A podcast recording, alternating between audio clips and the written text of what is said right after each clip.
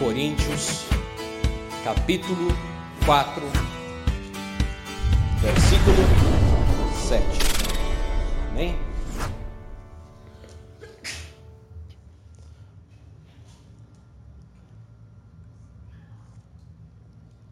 A gente vai aprender um pouco mais sobre a palavra de Deus hoje. E a palavra de Deus hoje para os nossos corações é sobre algo que está acontecendo há dois mil anos na Terra. Há dois mil anos acontece isso na Terra, desde que Jesus veio, derramou sobre nós a sua graça, o seu Santo Espírito, morreu pelos nossos pecados, ressuscitou ao terceiro dia, deu a vida dele por nós, nos reconciliou. Falamos hoje no estudo: Jesus nos reconciliou, nos justificou, nos conduziu por esse caminho maravilhoso e deu a vida dele por nós, pagou o preço dele, remiu, deu a remissão dos nossos pecados.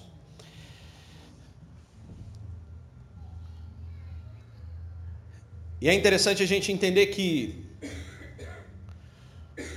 a maior luta do reino dos céus, Deus, o Criador de todas as coisas, ele não fez isso para mostrar o seu poder.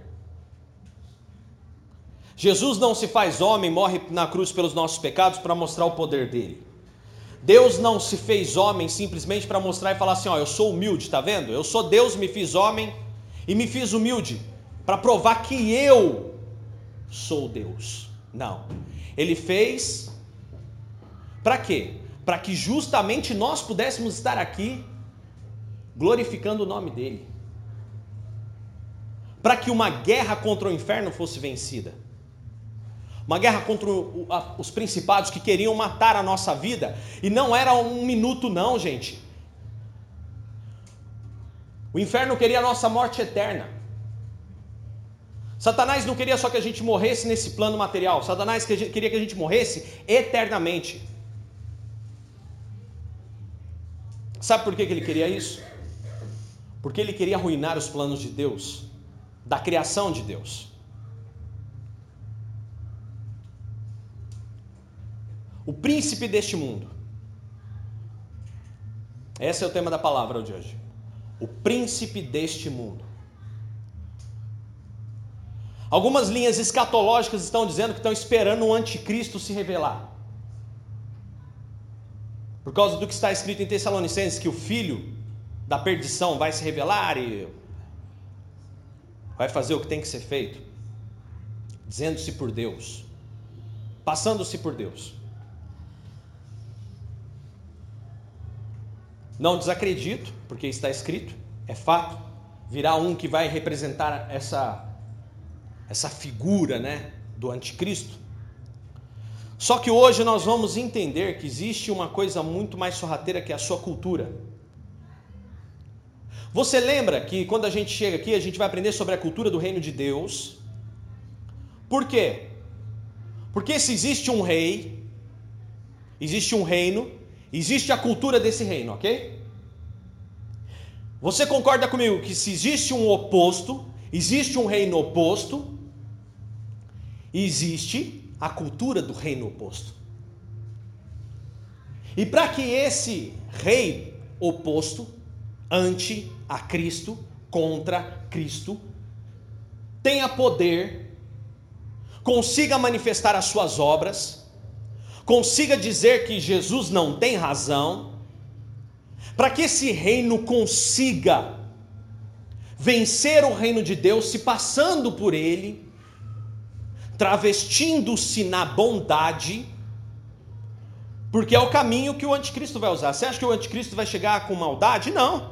O anticristo vai chegar com boas obras, fazendo o que é bom, fazendo o que é bonito, talvez acabando com a violência, talvez reduzindo as causas de morte no mundo, fazendo grandes milagres, coisas presas somente à esfera material.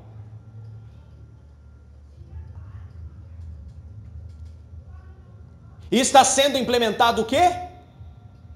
Uma cultura agora para que esse anticristo se manifeste. Para que essa pessoa venha aí, peraí, está sendo plantado agora. Para que quando esse anticristo venha falar alguma coisa, ninguém fale, não, não, peraí, não. Pelo contrário, para que as pessoas achem que ele é Deus, que ele tem razão, que ele vai conseguir resolver os problemas da terra, que ele vai trazer paz. Para então dar o golpe. Então, uma coisa que eu quero aqui hoje falar para vocês: que nós estamos em pé de guerra, nós não estamos em paz, nós estamos em briga, constante contenda. E a pregação de hoje eu vim trazer para que vocês saibam que mais do que um homem, mais do que um líder, mais do que uma pessoa que vai querer dominar de forma global, como alguns acreditam, existe hoje o que? Um anticristo agindo desde que a igreja iniciou os seus trabalhos na terra. Existe uma oposição. Existe uma luta contra. Existe um esforço para tentar impedir de nós vivermos o reino de Deus. Então hoje eu quero que vocês identifiquem isso. E no final, até antes de eu encerrar a reunião, eu vou pedir para as crianças voltarem para que todos estejam aqui. E eu estou trazendo essa mensagem para que vocês identifiquem o inimigo. Porque Deus me deu algo acerca dessa igreja essa noite. E eu vou falar para vocês. E não é à toa que todos estão aqui hoje e ninguém faltou. Eu pedi a Deus que se fosse para eu falar algo para vocês, o que ele me mostrou durante essa madrugada, eu pedi a ele que ninguém faltasse. E ninguém faltou. Então entenda, irmãos, que Deus está no controle das nossas vidas. Você pode dizer glória a Deus por isso? Glória a Deus. 2 Coríntios capítulo 4, do versículo 1 ao 6, nós vamos ler. E eu quero que você nesse momento feche os seus olhos, nós vamos orar agradecendo ao Senhor. Amém? Vamos orar. Senhor, obrigado pela palavra. Obrigado por esses momentos que passamos aqui. Obrigado pelo teu Santo Espírito. Obrigado porque pudemos cantar. Obrigado porque nós tivemos como aqui cantar alegrando-se. Cantamos porque somos felizes, porque o teu poder está em nós. Porque o teu Santo Espírito está derramado sobre todas as nossas vidas.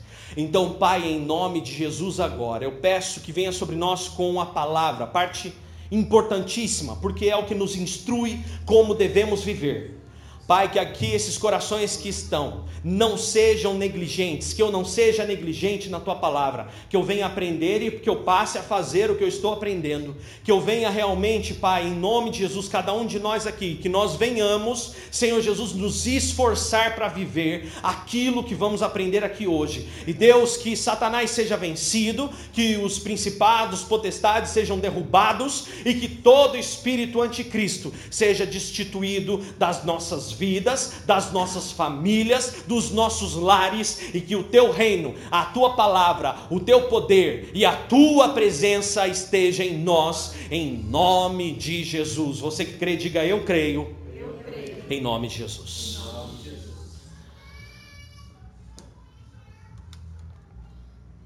Segunda Coríntios capítulo 4. Versículo 1 diz assim: Portanto, visto que Deus, em Sua misericórdia,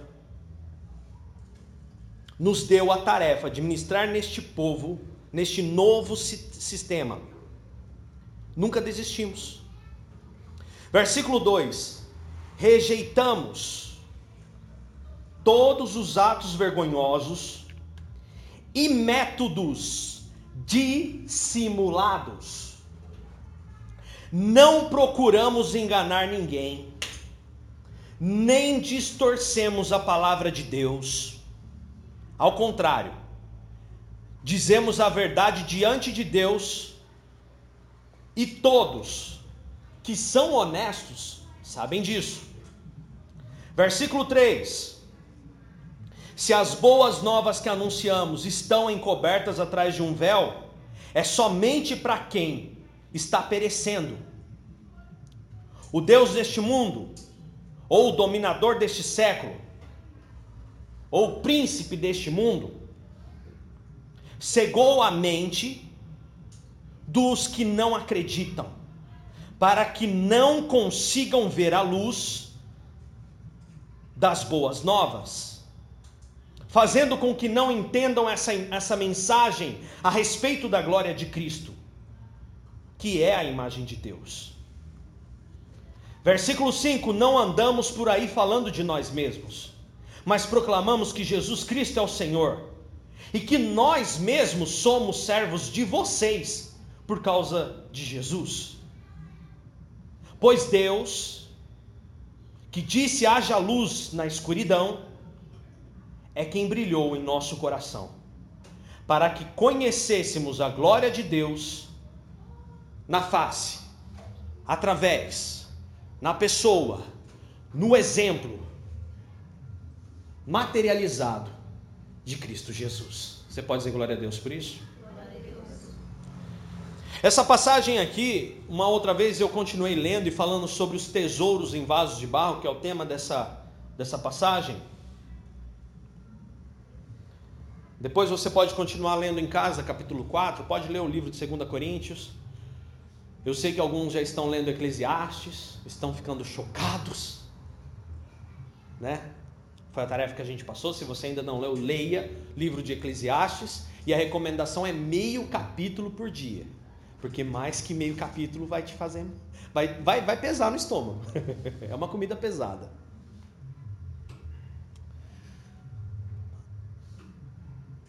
Há desde que Jesus veio plantar o reino na terra, através da igreja, uma oposição ao incrível que se pareça, essa oposição, alguns acreditavam que essa oposição brotaria de origem governamental e, e não. A oposição começou dentro daqueles que pregavam a falsa religião, a falsa religação dos homens a Deus. Começou-se que religiosos perseguiam a igreja. Motivados pelo quê? Pela mentira, pela ganância, por essa palavra aqui, pela dissimulação, por atos vergonhosos, distorcendo a palavra de Deus. Porque, irmãos, uma coisa que eu quero dizer para vocês: a palavra de Deus é poder, ponto. É poder. Daniel, você está me falando então que a palavra de Deus é poder e ponto? E se Satanás pegar a palavra de Deus eu posso te dizer uma coisa? Satanás só age porque ele tem conhecimento da palavra. E ele só age nas brechas permitidas. Ou se ele também vem e nos põe algumas, ele é o, né, uma ferramenta de prova que Deus permite que ele venha às vezes querer bater contra a gente aí para tentar nos debelar, né? ele age de acordo com o que? Debaixo da autoridade de Deus. Então a humanidade, querendo ou não, Satanás querendo ou não, você, querendo ou não, a palavra de Deus é poder. Ponto. Então o que acontece? Como a palavra de Deus é poder, tem gente que usa o poder para o bem, e tem gente que é o bem é. é... O que, que é o bem, né? Quando eu falo bem, não são boas obras só, não, irmão. É para o bem pessoal, para que o Espírito brote no seu coração. Então, se você pegar a palavra de Deus, você faz bom uso ou mau uso dela. Está entendendo o que eu digo? Satanás fez o uso das regras que Deus estabeleceu no mundo, da palavra de Deus, para o mal. A religião pega a palavra de Deus e usa para o mal, só para o benefício próprio. Embasado em dinheiro, enganos, mentiras, e levando pessoas gananciosas à mentira. Pessoas que querem poder, pessoas que querem dinheiro, pessoas que querem bens materiais dessa terra, porque não conseguem olhar além de uma visão limitada desse, desse mundo. Não conseguem.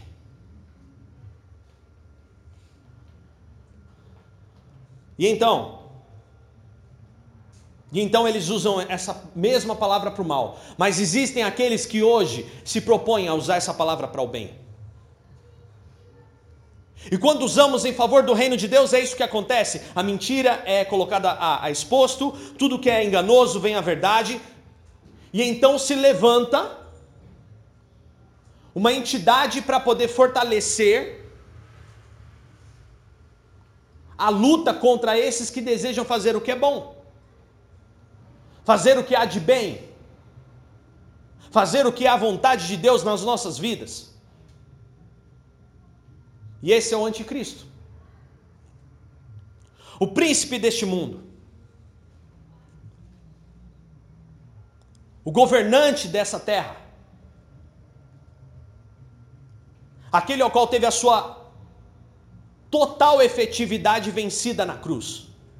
Satanás tinha uma total efetividade na terra sobre os homens, os homens não conseguiam se livrar nem ter a remissão dos seus pecados.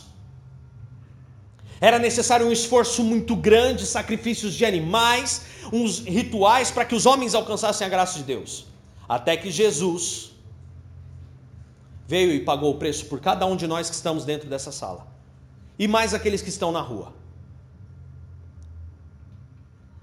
O que faz uma pessoa, o que faz diferente, a pessoa que está aqui dentro dessa, desse local, para a pessoa que está lá fora, sendo que ambos receberam a graça de Deus. Sabe o que te diferencia? Não te faz melhor, não te faz pior, te faz diferente. Obedecer a Deus. Obedecer a Ele em pensamento e em atitude. É reconhecer Jesus, reconhecer a Cristo, reconhecer que aquele sacrifício na cruz é verdade. E para alguns mais céticos que acham que é tudo história de mentira, hoje a gente ainda estava conversando aqui no estudo bíblico. A história desses discípulos foi verdadeira, dos apóstolos, está registrado não só na Bíblia, mas em diversos livros históricos. Pesquisadores forenses que investigam mortes disseram que a morte e o sofrimento que esses homens passaram só foi possível porque era verdade. Ninguém aguentaria tamanha perseguição, tamanha pressão por uma mentira. Ninguém.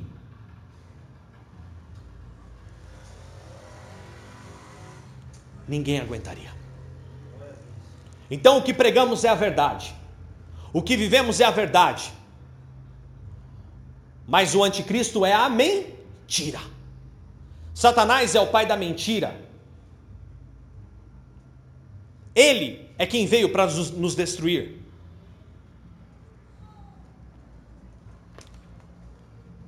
Se você quiser abrir João 16 e 11.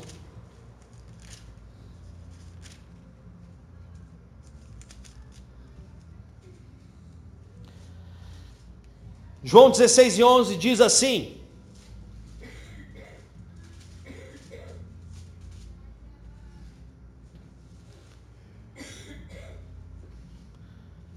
Vamos a partir do, do 8. Quando ele vier, o Espírito Santo convencerá o mundo do pecado,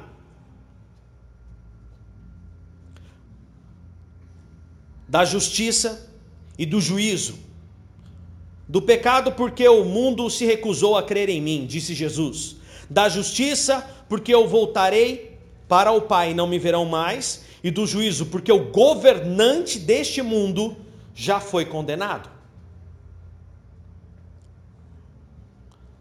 Depois, Lucas 4, do 5 ao 8.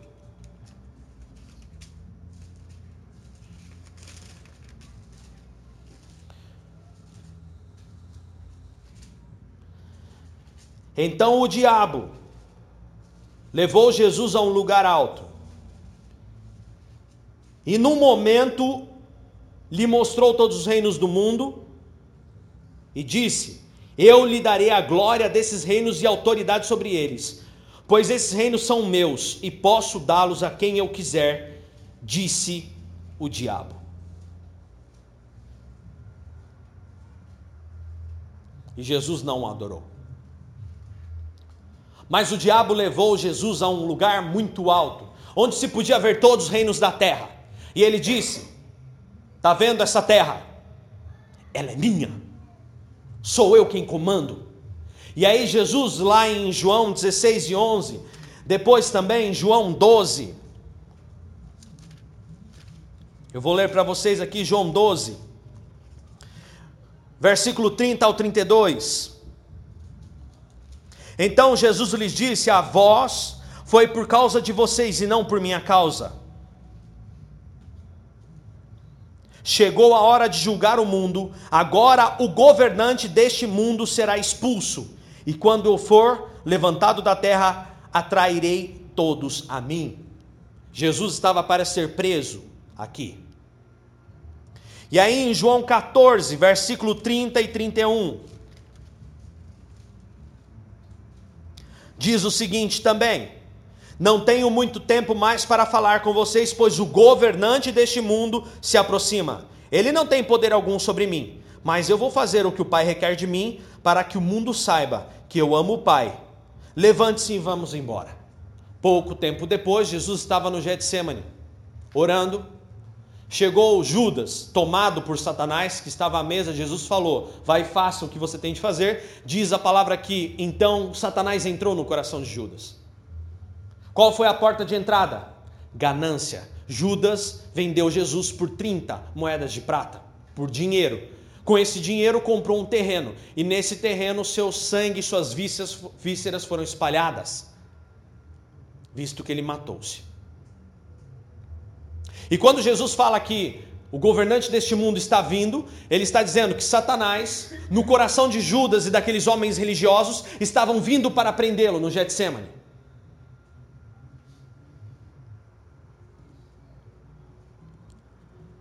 É importante sabermos, irmãos, que o mundo jaz no maligno. E não há nada de bom que ele nos ofereça. Nada. principalmente na sua ideologia moral, na sua conduta de vida, na sua forma de ver as coisas, na forma de priorizar. E quem é, pastor, esse governante deste mundo? Ele tem um nome. 1 João 2. Vamos passear mais um pouco na Bíblia, vamos ler Bíblia. 1 João, lá nos últimos livros da Bíblia,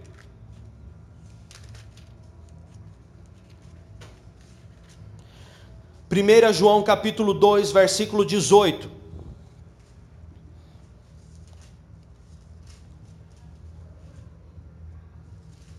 Diz o seguinte: Filhinhos, chegou a hora final. Vocês ouviram que o anticristo está por vir. E muitos anticristos já apareceram. Por isso sabemos que chegou a hora final. Depois, versículo 22 do mesmo capítulo, 1 João 2, 22. E quem é mentiroso? Aquele que afirma que Jesus não é o Cristo. Quem nega o Pai e o Filho é o Anticristo. Vai no próximo livro agora. 2 João 1 e 7.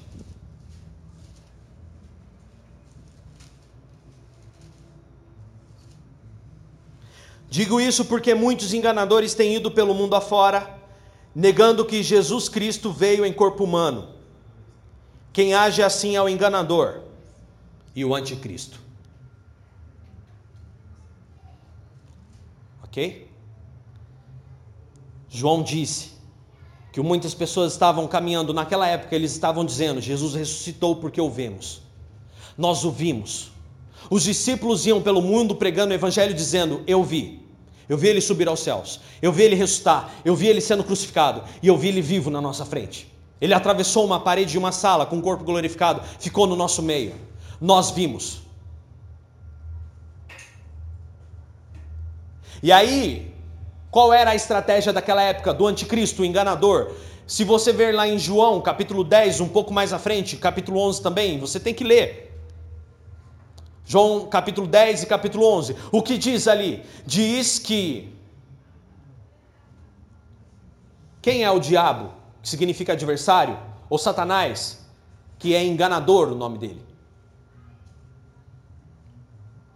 Aquele que fala mentira. Aquele que entra na nossa mente e quer dominar através dos nossos pensamentos. Esse é Satanás. Esse é o adversário. É esse que quer lutar contra nós. Ele é o anticristo. Ele próprio. O filho da perdição. Então, mais do que uma figura humana sendo usada, estamos hoje contra o anticristo. Estamos lutando contra o anticristo. De que forma? Como ele está atacando Dani? Como ele está agindo, Dani? Como ele está lutando contra nós? De que forma ele está batalhando contra os nossos corações e como ele tem, ele tem lutado contra nós? Na época dos discípulos, como eu disse, ele levantava seguidores para dizerem que os discípulos estavam mentindo. No século terceiro, ele entra através de Constantino, levanta um estado chamado igreja, e esse estado cresce usando o poder da palavra de Deus, porque tem poder.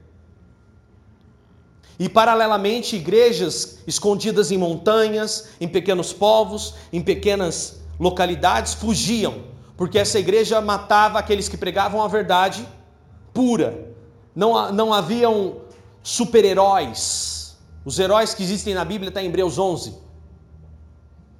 Não somos super-heróis do reino de Deus. Somos heróis da cruz de Cristo pela causa que lutamos. Mas somos heróis anônimos. Não existe estrelato, não existe uma igreja com o nosso nome. Não existem lugares onde nós devamos ser cultuados pelo que fazemos, porque tudo o que fazemos e todos o que esses homens também provavelmente fizeram e depois foram idolatrados não pela sua vontade, fizeram porque sabiam a causa ao qual eles estavam servindo. Então a mentira no terceiro século, qual foi? A mentira no terceiro século foi que, não, nós temos o poder. Porque veja, nós temos um, um reinado, nós temos igrejas, nós temos castelos, nós temos exército, nós temos uma guerra santa. Depois tudo isso se torna travestido numa outra mentira na mentira de que era só aquele povo ali, não. Agora nós somos o renovo. Nós somos os outros que vão mudar isso. Está tudo errado agora. Nós somos. E paralelo a isso, aquela igreja anônima continuou caminhando.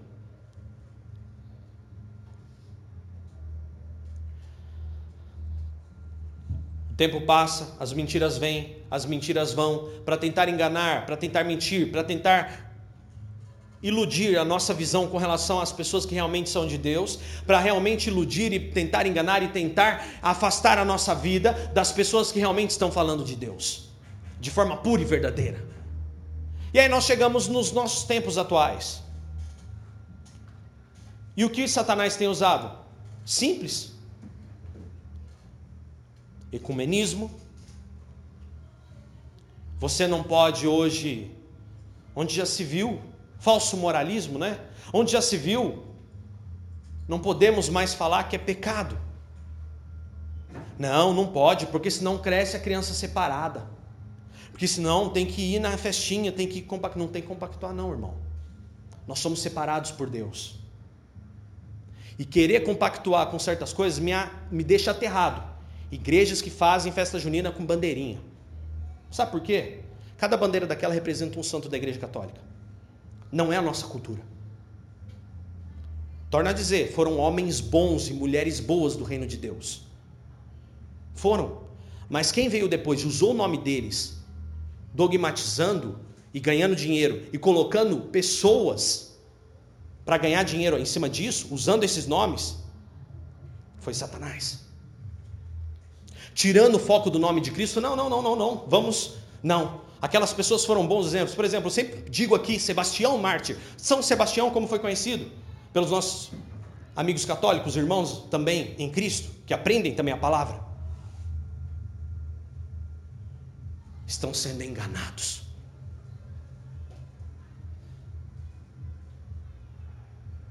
Irmãos, não vos deixei enganar, não deixei vos enganar pelo anticristo que está operando neste mundo. Televisão, celular, o terreno que o anticristo está preparando está gerando uma geração de seres humanos doentes, crianças doentes.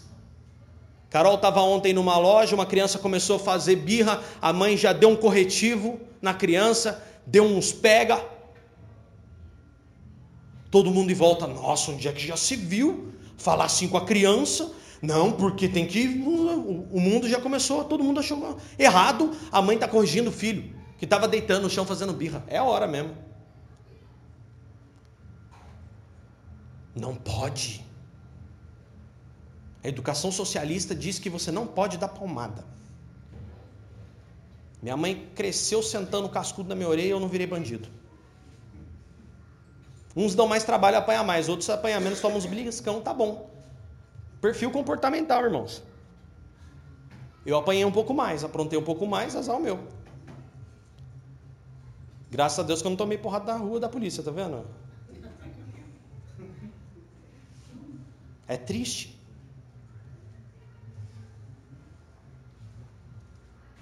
Esse mundo socialista enredado pelo anticristo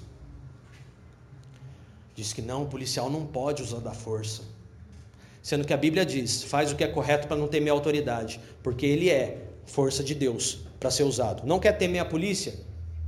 Não pegue anda direito. Reflexo de uma nação transformada pela palavra de Deus. A primeira evidência de um cristão transformado é a honestidade. Ser honesto. Honesto a um ponto que se eu tiver errado, eu chego lá e falo: Não, eu estou errado, eu vim aqui assumir meu erro. Eu errei, fui eu que errei. Eu pago. O que, que tem que ser feito aqui? Onde eu assumo a minha culpa? Eu errei. Isso é honestidade. Quando eu falo esse mundo socialista, eu não falo só socialista, não falo capitalista, socialista, é, é, marxista, o que quer que seja, democrata. Democracia foi a ideia mais próxima da perfeição que um ser humano criou. Corrompeu porque os seres humanos são corruptos e sem Deus nada podeis fazer, aleluia. Não podemos fazer nada sem Jesus, irmãos. Estamos tendo uma nação, nós estamos tendo uma humanidade nós temos seres humanos hoje que não podem ouvir não e morrem de tristeza, de depressão. Pessoas ansiosas. Por quê? Porque são pessoas que estão vazias da palavra de Deus. Estão vazias dentro de si, não conseguem construir relacionamentos, por quê? porque não conseguem negar-se a si próprio, engolir um sapinho de vez em quando, porque o amor verdadeiro é esse, suportando-vos uns aos outros, é isso que a palavra de Deus ensina. E o que o anticristo diz? Não, a minha felicidade em primeiro lugar. E esquece que semanas antes estava tomando sorvetinho lá na, né? Tomando sorvetinho na, na, na, na sorveteria lá, feliz, dando beijinho, bitoquinho. Aí porque deu um probleminha ali, porque às vezes um falou que não gosta, porque não existe perdão, Jesus falou: vocês ficam aí dando carta de divórcio pelo duro coração de vocês. E esse duro coração já começa desde a hora que você conhece uma pessoa.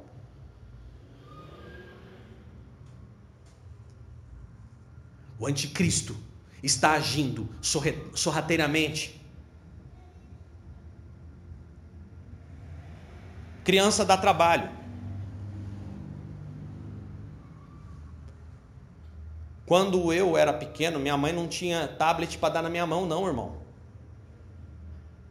E criança nunca foi bonzinho, não. Criança sempre meteu a mão em tudo, pegou as coisas, arrastou para lá. Tem uns que torta dizer. Tem uns que são mais arteiros, tem outros que são mais de boa. Criança, irmãos, é assim. E o mundo fala que não, não, deixa para ficar quietinho. Pai, eu não aguento mais ser mãe. Como assim você não aguenta mais ser mãe? Aí dá o tablet na mão da criança para ver se ela fica quieta.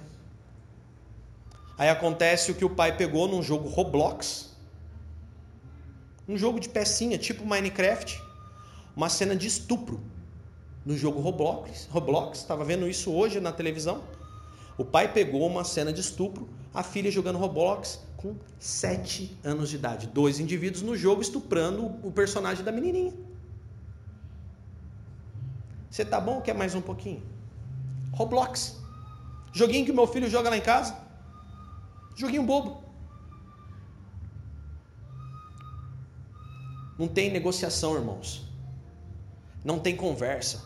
Não dá para a gente ser de Deus e ser do anticristo. Não dá para a gente ser de Jesus e ser do anti-Jesus. Não dá. Ele está implementando, é um espírito que está agindo, implementando uma ideia. E qual a área de atuação? Romanos 12, do 1 ao 2, o apóstolo Paulo diz o seguinte: renovem as suas mentes, renovem a forma de vocês pensarem. Porque a conversão acontece não simplesmente por você aceitar a Cristo, mas a conversão acontece a partir do momento que você olha para as coisas do mundo e você rejeita. A conversão acontece, sabe quando? Quando eu, pastor Daniel, que gostava de tomar um copo de vinho, a Bíblia fala que é proibido embriagar, não é pecado beber, mas tudo me é lícito, mas nem tudo me convém. E um dia eu, guiado pelo Espírito Santo, sentado olhando para aquele copo de vinho, Deus falou assim: O que você acha do seu testemunho? E o quanto isso impacta na vida das pessoas? E eu nunca mais tomei um copo de vinho. Eu nunca mais tomei um gole de bebida forte na minha vida. Porque diz a palavra de Deus, a rainha mãe, ela fala assim: meu filho Salomão, não tome a bebida forte. Deixe essa bebida forte para os fracos de espírito, que não têm o que fazer e se consolam na sua bebedice. Na sua bebida, se esquecem, ou tomam uma bebida para se alegrar, ou para ficar de boa, bacana, para sociabilizar. Abandonem isso de vocês. Não podemos compactuar com uma coisa ou outra, irmãos. Somos um exemplo vivo da palavra de Deus. Devemos nos abster se fosse fácil, irmão, essa igreja aqui estava lotada, gente. Se fosse fácil, tinha gente até lá do outro lado da rua. Se fosse fácil a gente chegar para o nosso filho e falar: não, você não vai a determinada festa, você não vai andar com determinadas pessoas, se quiser, vem aqui, vamos conhecê-lo. Se for boa, um bom exemplo, vai permanecer do seu lado, é, vivendo aqui em casa. Se não for um bom exemplo, não vai não. Se ele quiser, entra no nosso sistema, você não entra no sistema dele, porque o sistema dele está dando errado. O nosso a gente está aqui trazendo vida e paz e paz por toda a eternidade, irmãos. Aleluia.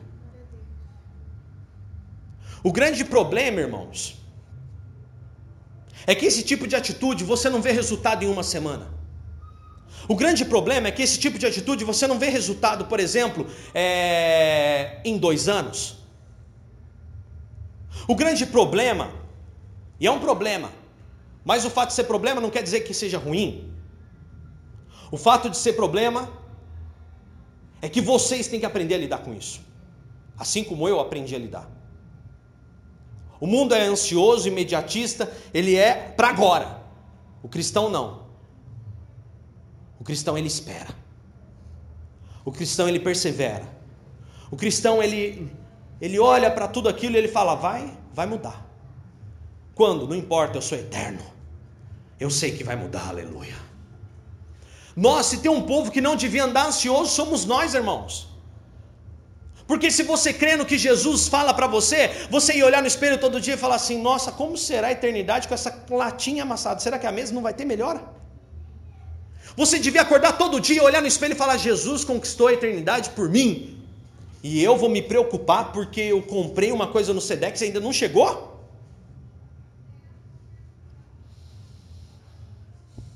Eu não entendo a nossa cabeça. Mais dominada pelo anticristo do que dominada pelo Cristo. E aí? Nós devemos entender, irmãos, que o anticristo ele está vindo sorrateiramente. Ele está virando as coisas para que num momento, quando a gente pregue a verdade, as pessoas olhem e falem assim: "Não, peraí, não é bem assim não".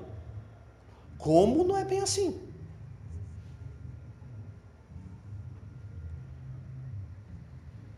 A gente tem que entender que Jesus foi seguido por multidões enquanto ele deu comida pão, água, peixe. A hora que ele falou, vocês estão aqui só por causa de comida, todo mundo, ó, foi embora, ficou ali os doze.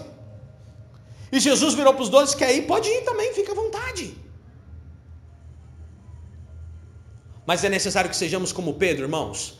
Pedro olhou para Jesus nesse momento difícil em que todos queriam abandoná-lo. Virou para Jesus e falou assim: Olha, para onde iremos nós se só tu tens palavras de vida eterna, Senhor?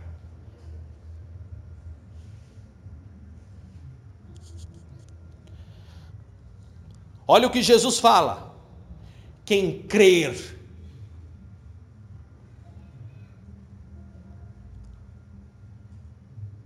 e for batizado será salvo. A salvação ela ocorre para quem crer, para quem acredita. O que é acreditar? A minha pergunta é: se eu ficar aqui parado, não fizer nada, mesmo que eu ande, mesmo que eu sente, eu estou, eu, eu posso dizer com isso que estou, que acreditei ou não? Não. Algumas pessoas dizem que acreditar é falar com a boca. Acreditei, não. Você confessou com seus lábios, mas se não veio do coração não adianta nada.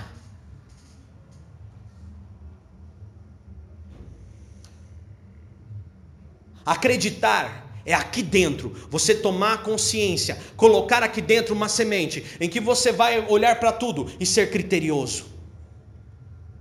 Uma das coisas que Satanás tem implantado, o anticristo tem implantado, existe um espírito anticristo agindo na terra e ele tem plantado.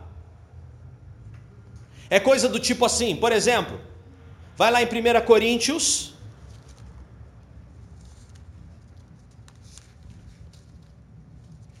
1 Coríntios, capítulo 3.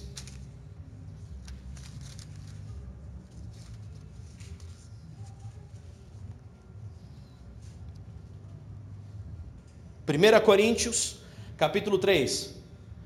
Se você tem uma Bíblia em inglês aí, é um livro muito fácil. 1 Coríntios. E é mesmo. Eu posso fazer. Acredito que todos acharam, até em outros idiomas. 1 Coríntios capítulo 3.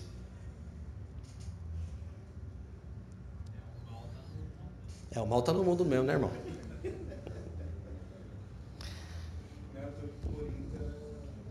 Era, era difícil. Ô povo difícil, né? 1 Coríntios 3 diz o seguinte: olha só, irmãos, quando eu estive com vocês, Paulo falando da igreja lá, eu não pude lhes falar como pessoas espirituais, mas eu tive que falar como vocês, como se vocês pertencessem a esse mundo e fossem umas criancinhas em Cristo. Eu tive de alimentá-los com leite, eu não, não, não com alimento sólido, pois não estavam prontos para receber. E ainda não estão, porque ainda são controlados por natureza humana têm ciúmes uns dos outros, discutem e brigam entre vocês? Acaso isso não mostra que são controlados por sua natureza humana e que vivem como pessoas deste mundo? Quando um de vocês diz assim, eu sigo Paulo, e o outro diz, eu sigo Apolo, vocês não estão agindo exatamente como as pessoas do mundo? Traduzindo, partidarismo Afinal, quem é Paulo? Quem é Apolo? Somos apenas servos de Deus, por meio dos quais vocês vieram acreditar. Cada um de nós fez o trabalho do qual o Senhor nos encarregou. Agora vai no capítulo 4.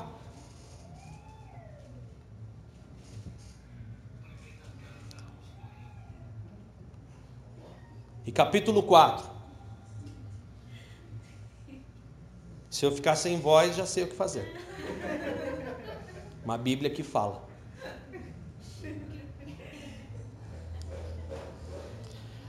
Primeira Coríntios capítulo 4. Diz o seguinte: Essa resposta de Paulo com relação a esse partidarismo, tá? Com relação a essa questão do partidarismo e tudo mais. Olha a resposta, olha o que ele acha de tudo isso. Portanto, devemos ser considerados simples servos de Cristo, encarregados de explicar os mistérios de Deus para vocês. De um encarregado, espera-se uma coisa só: que seja fiel. Quanto a mim, pouco importa como sou avaliado por vocês ou, ou por qualquer autoridade humana. Na verdade, nem minha própria avaliação é importante. Minha consciência está limpa, mas isso não prova que eu estou certo. O Senhor é quem avali me avaliará e decidirá. Você pode dizer glória a Deus por isso? Irmão, se vocês fossem concordar ou discordar de mim e eu ficasse sem dormir, eu estava enrolado, porque nós somos diferentes. Se você gosta mais do que eu decido, se você não gosta, eu sinto muito. Porque eu aqui como Paulo, eu tô aqui para fazer o quê? Ser fiel à palavra de Deus. E com isso eu durmo e acordo todos os dias tranquilo, porque isso é o que nós viemos aqui para fazer, ser fiel com a palavra de Deus para com todos vocês. Aleluia. E é isso. Eu não tenho o que eu faça. Mas por que, que eu estou te exemplificando isso? Porque essa é uma forma que o anticristo entra para tentar bagunçar para tentar tirar vocês do caminho, para tentar me tirar do centro. Porque Satanás, você acha que o diabo é aquele que fica rolando para o chão dentro do corpo de uma pessoa? Aquele é o menor dos problemas, irmão. Aquele basta a gente falar bem baixinho no ouvido daquele espírito e falar assim: vai em nome de Jesus, ele vai. Sem show, sem troca de ideia, sem perguntar qual é a filiação paternal dele. Sem show dos horrores, né? Misericórdia. Então, irmãos, nós estamos aqui para compartilhar da palavra de Deus. E é por isso que focamos nisso. Quer você concorde, quer você não goste, eu sinto muito. Eu só tenho uma coisa para te dizer: não deixe esse sentimento entrar no teu coração. Ora a Deus e toca o barco, faz o que você tem que fazer, que você não está fazendo para mim, você está fazendo para Jesus, aleluia. Porque esse é um, é, uma, é um meio que o anticristo vem o meio de nós com uma ideia do tipo assim: nossa, Pastor Daniel, nossa, como ele é chato. Ah, ele acha que sabe tudo. Irmão, desculpa, mas eu sei um bocadinho sim. E eu não tenho culpa se eu nasci meio genial. E modesto. Não tenho que ter vergonha também, né? Aprendo mais fácil. Mas foi o que Deus me deu, irmão. Não estou aqui para me vangloriar, não. Foi o que Deus me deu. Por que, que Ele me deu? Porque eu tenho que aprender mais fácil, para ensinar mais fácil, para ter facilidade, para poder falar com vocês. E o que eu tenho meio dúvida, eu falo: olha, dá uma olhada lá no Google depois, tem certeza para ver se é isso mesmo. Mas não da palavra de Deus, de outras coisas, né? Da palavra de, Deus eu não tenho dúvida, não, irmão. Se para qualquer dúvida, eu já falo: pera, vamos abrir a Bíblia e vamos ler junto. Eu não leio um versículo só, não. Pode pegar o versículo completo aí desses todos que eu citei para você, ler o trecho inteiro. Você vai ver que nada sai do que eu estou falando.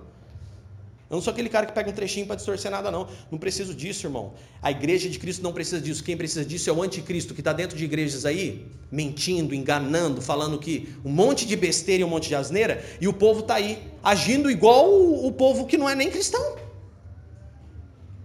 Ai, não gostei, gostei. Eu repreendo ao anticristo em nome de Jesus. Não tem esse papo, não. Aqui a gente tem que andar feliz, irmãos, orando uns, aos, uns pelos outros, amando uns aos outros e aprendendo uns com os outros, e acabou, irmãos. Porque se a gente deixar isso entrar no nosso meio, aí a igreja cai. Aí a igreja é derrotada. Aí tua casa é derrotada. Aí os teus negócios não vão bem.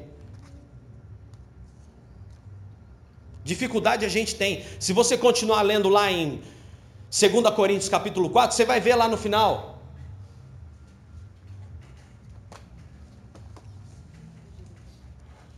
Você acha que a vida de quem serve a Deus é só rosas?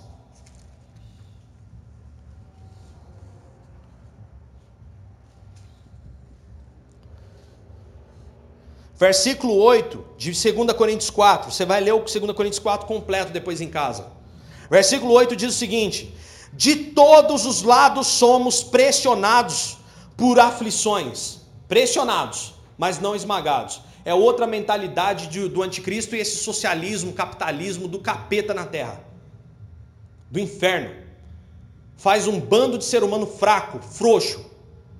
Jesus nos fez para ser fortes para sermos vencedores. Sabe por quê, irmão? Existe um poder dentro de você que quando você começar a crer, você vai botar o pé para fora da cama e tudo vai tremer ao seu redor. Aleluia.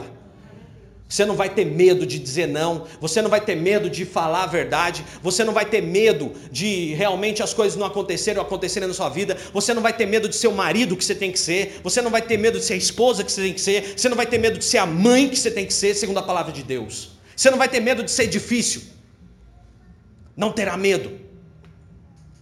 Olha só, pressionados por aflições, mas não esmagados, ficamos perplexos. Nossa, olha o que aconteceu, mas não desesperados. Somos perseguidos, mas não somos abandonados. Somos derrubados, mas não destruídos. Pelo sofrimento, nosso corpo continua a participar da morte de Jesus, para que a vida de Jesus também se manifeste em nosso corpo. Sim, vivemos sob constante perigo de morte, porque servimos a Jesus para que a vida de Jesus se manifeste em nosso corpo mortal. Assim enfrentamos a morte, mas isso resulta em vida para todos aqueles que estão ao seu redor, para vocês. Aleluia. Irmão, então, pelo amor de Deus, Aonde Satanás quer ganhar a guerra? Na tua cabeça. Fazendo você achar que você não consegue, fazendo você achar que se você for. Irmão, esquece. Tudo que vier para tua vida que faça com que você ache que você não consegue, tudo que vier para tua vida que faça com que você, ah, mas eu acho que não vai dar, eu estou tão cansado, eu tô, irmão, vai com cansaço mesmo. Eu estou com medo, vai com medo mesmo. Eu vi hoje a Croácia jogar aquele jogo com a França, os caras perdendo de 4 a 1. O goleiro marcou lá, foi fazer uma graça, tomou um gol e até os 49 minutos, 50 minutos, o jogo acabou e eles estavam dentro da área da França, perdendo de dois gols de diferença. Vai ver a história da Croácia.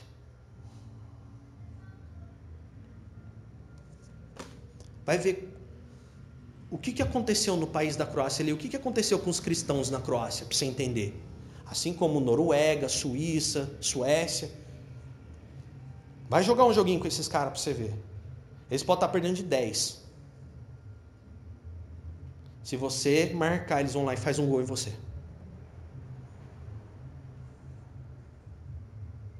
Cristãos verdadeiros não desistem nem por um segundo mesmo que tudo esteja contra, dizendo não, até que se complete, eu não desisto. Pela conta, esses caras jogaram um jogo a mais de tanta prorrogação que eles entraram. Chegaram com um jogo a mais pela essa soma de tempo e, e, e quilometragem corrida.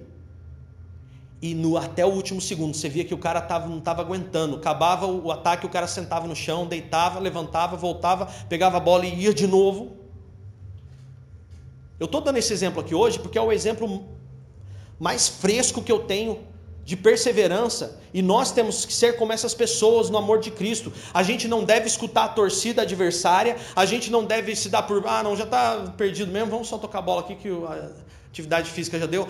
Tira essa cara de pobre, essa cara de coitado, essa cara de derrotado, porque isso não é de você. Você tem dentro de você poder. A palavra de Deus em Joel diz que foi derramado um poder sobre toda a carne. Todos nós. Quem põe limite a você? Você mesmo. Quem aceita o que os outros impõem para o seu filho? Você. Quem acha que seu filho tem que ser igual a todo mundo para poder ficar de boinha? É você. Não somos nós. Não é o reino. É a, a postura individual de cada um. Você tem que ser forte, irmão e aprender a dizer não para as coisas desse mundo e não deixar passar barato, irmãos. Porque isso tem preço. Se você e eu que estamos aqui educar o nosso filho, acostumado com as coisas deles, amanhã o nosso filho está lá. Para ele não vai ser estranho aquilo que está acontecendo. Se você educar teu filho, não deve educar para poder discriminar. Não é isso que eu estou falando. A premissa básica, o pilar base do nosso, da nossa cultura é o que? É o amor. Mas você educar seu filho falando, ah, filhinha, é normal mesmo, menininho com menininho, menininha com menininha, tudo certo. Depois se quiser trocar também, não tem problema. Oh, é, não tem nada a ver. Aí ele cresce. Ué, mamãe, não tem nada a ver. Eu cresci aprendendo assim. Diga não. Em nome de Jesus. Use a palavra de Deus a favor de vocês. Não ceda. Porque é isso que nós vamos colher se nós cedermos. É perda eterna, a longo prazo. Uma vitória momentânea, cedendo, vai fazer com que tenhamos uma perda eterna. Porque lá em Apocalipse está escrito: aqueles que não herdarão o reino dos céus, principalmente são aqueles tímidos. Esse tímidos, essa palavra é a mesma palavra que Jesus usou para aqueles homens no barco. Por que vocês são assim tão tímidos? Medrosos. Foi essa pergunta, essa palavra: os medrosos não herdarão o reino dos céus. Covardes, aqueles que se acovardam. Ah, não, não, não, nossa, eu estou tão cansado, já tenho tanta coisa para fazer, já tenho, já tenho tantos problemas. São 165 horas semanais enfrentando problema. Falei ontem para meu filho, começou a chorar na festa lá porque não queria orar na hora da comida. Falei, é capaz mesmo, você vai ter a noite inteira para brincar e não quer sentar para dar graças? Se enxerga no espelho. Vai sentar que vai dar graça, chorando ou não chorando, querendo ou não querendo, vai obedecer. Irmãos, é assim que a palavra de Deus rege em nós. Não tem legalidade. E eu estou falando isso porque faça isso hoje, faça isso amanhã e depois, e depois, e depois. Olha, irmão, não foi fácil. Você acha que foi fácil minha mãe criar um Daniel? Foi fácil, não. Só Jesus. Deu muito trabalho. Graças a Deus não dei trabalho com criminalidade, como eu falei. Mas, nossa, inventava cada uma misericórdia. Prontava muito. É. Então estou falando. Eu era educadinho. É. Até o motorista do ônibus. Comunicativo, era o dom, né? Sempre tive o dom. Comunicativo. Terrível, irmãos. Mas e aí? Mas mas é, irmão, dá trabalho mesmo. Criança dá trabalho, a família dá trabalho, tudo dá trabalho. Irmão, vida fácil é o que. O que ó, posso dizer? A minha felicidade em primeiro lugar. Ah, não, tá muito difícil, relacionamento vai embora. Essa vida fácil, irmãos, é o anticristo. Ele está no mundo aí, quer entrar no meio da igreja e quer acabar com tudo. Isso daí não está com nada. Essa não é a nossa vida. A gente está plantando coisas que. Olha, olha o que a igreja dizia nesse livro aqui, ó, na palavra de Deus que nós seríamos revelados no dia da volta de Cristo Jesus. Eles não tinham nem esperança de estar aqui na terra e falar, nossa, ai, quem sabe um dia isso aqui vai ficar pequeno, essa igreja, Deus vai mandar muitas almas. Você não vê escrito na palavra de Deus que o sucesso deles está relacionado a quantas pessoas vinham para o negócio, não. Você não encontra isso. Uma circunstância em Jerusalém, três, almas, três mil almas se converteram. Depois foi também dispersando, dispersando, dispersando, e ficou só aquele povo.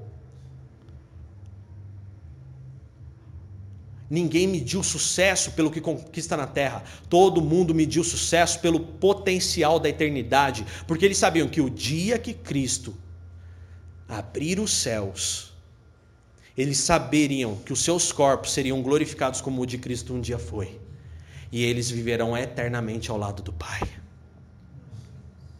Essa é a maior expectativa de um cristão. Fique em pé. Aleluia.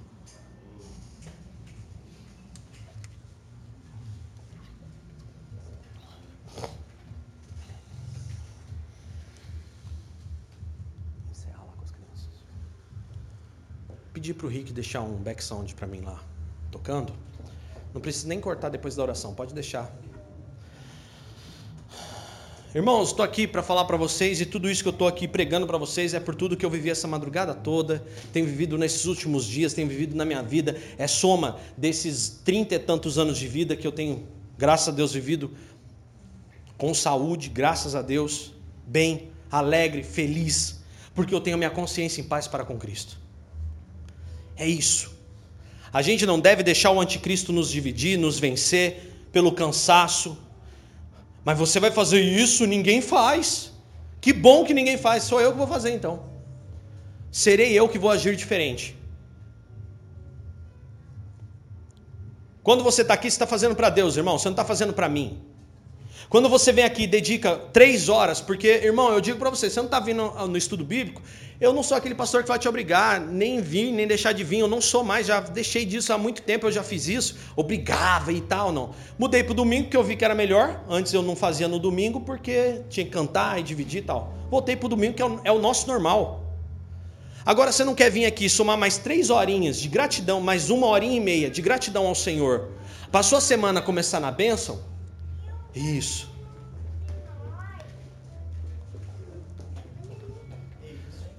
Você não quer vir? Não tem problema, irmão. Eu. Aleluia. Isso. Isso. Cadê os pequenos? Ei, pequenado. Escuta o que o pastor está falando agora, hein? Isso. Presta atenção no que o pastor está falando agora, hein? Para vocês ficar esperto no que vai acontecer. Olha só. E aí? Se você não se interessa, se você não dedica, irmão, quem sou eu para falar para você que você tem que vir? Não sou ninguém. O Espírito Santo que tem que te convencer, não eu. Se não te faz falta, não tem problema, irmão. Amém por você que eu posso a gente pode, né, falar de coisas mais encorpadas. Mas são três horas, porque tem alguns de vocês que só pode vir no domingo. E tem domingo que consegue, tem dia que não consegue. Mas são três horas, em 168 horas, que eu estou pedindo para você sentar aqui e não se preocupar com telefone, não se preocupar com e-mail, não se preocupar com casa, não se preocupar com nada. As crianças, né, quando vêm e dá um número legal, tem a salinha para as crianças lá também.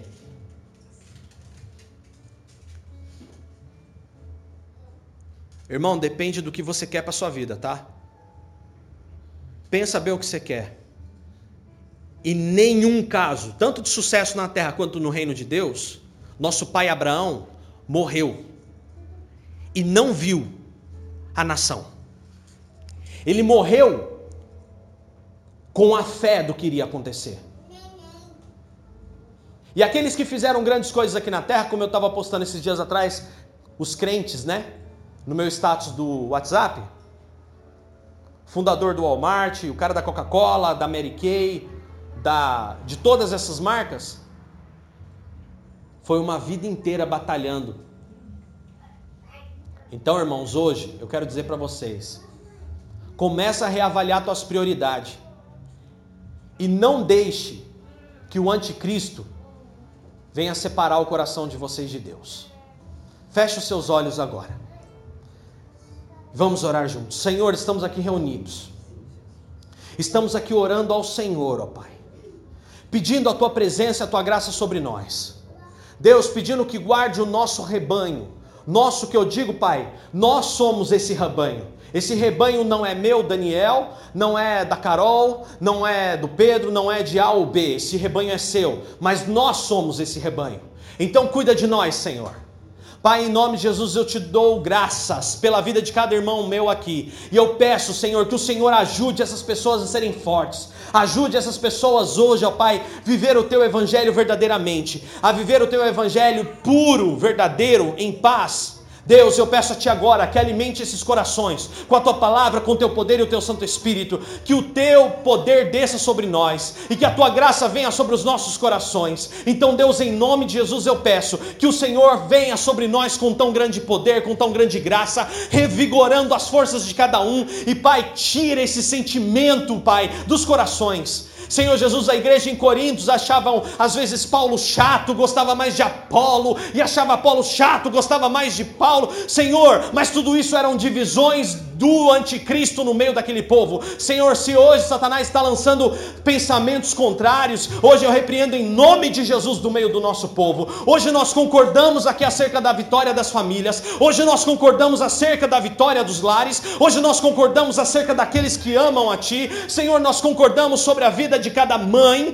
que cada mãe tenha vigor para educar os seus filhos, que cada pai tenha vigor para cuidar da sua família, para ser realmente uma pessoa que toma a frente desses lares, porque a Sua palavra diz que somos sacerdotes do Teu reino nas nossas famílias. Então derrama unção de sacerdote sobre esses pais, sobre esses maridos, sobre esses lares agora. Derrama sobre as esposas, ó oh Pai, a mulher ajudadora, aquela unção de mulher ajudadora agora sobre esses lares. E Deus, em nome de Jesus, eu peço a Ti que o Senhor venha sobre cada vida neste lugar, operando milagres, fazendo sinais no meio do Teu povo, fazendo, ó Pai, com que as portas se abram sobre a vida deles, derramando sobre eles chuvas de bênção e, acima de tudo, que eles tenham força para continuar fiéis a Ti, dizendo não para o mundo, não concordando com essa mentalidade de Satanás na terra. E Deus, em nome de Jesus, que nós sejamos fiéis à Tua palavra, que nós não levemos as coisas de Deus como simplesmente as coisas da cultura cristã, ou do Daniel, ou da Carol, ou da Lena, ou da Neia, não, que nós levemos aqui como Tuas, ó Pai, isso é Teu, é para Ti, então entregaremos o nosso melhor. Deus, em nome de Jesus, que haja um renovo sobre as nossas vidas,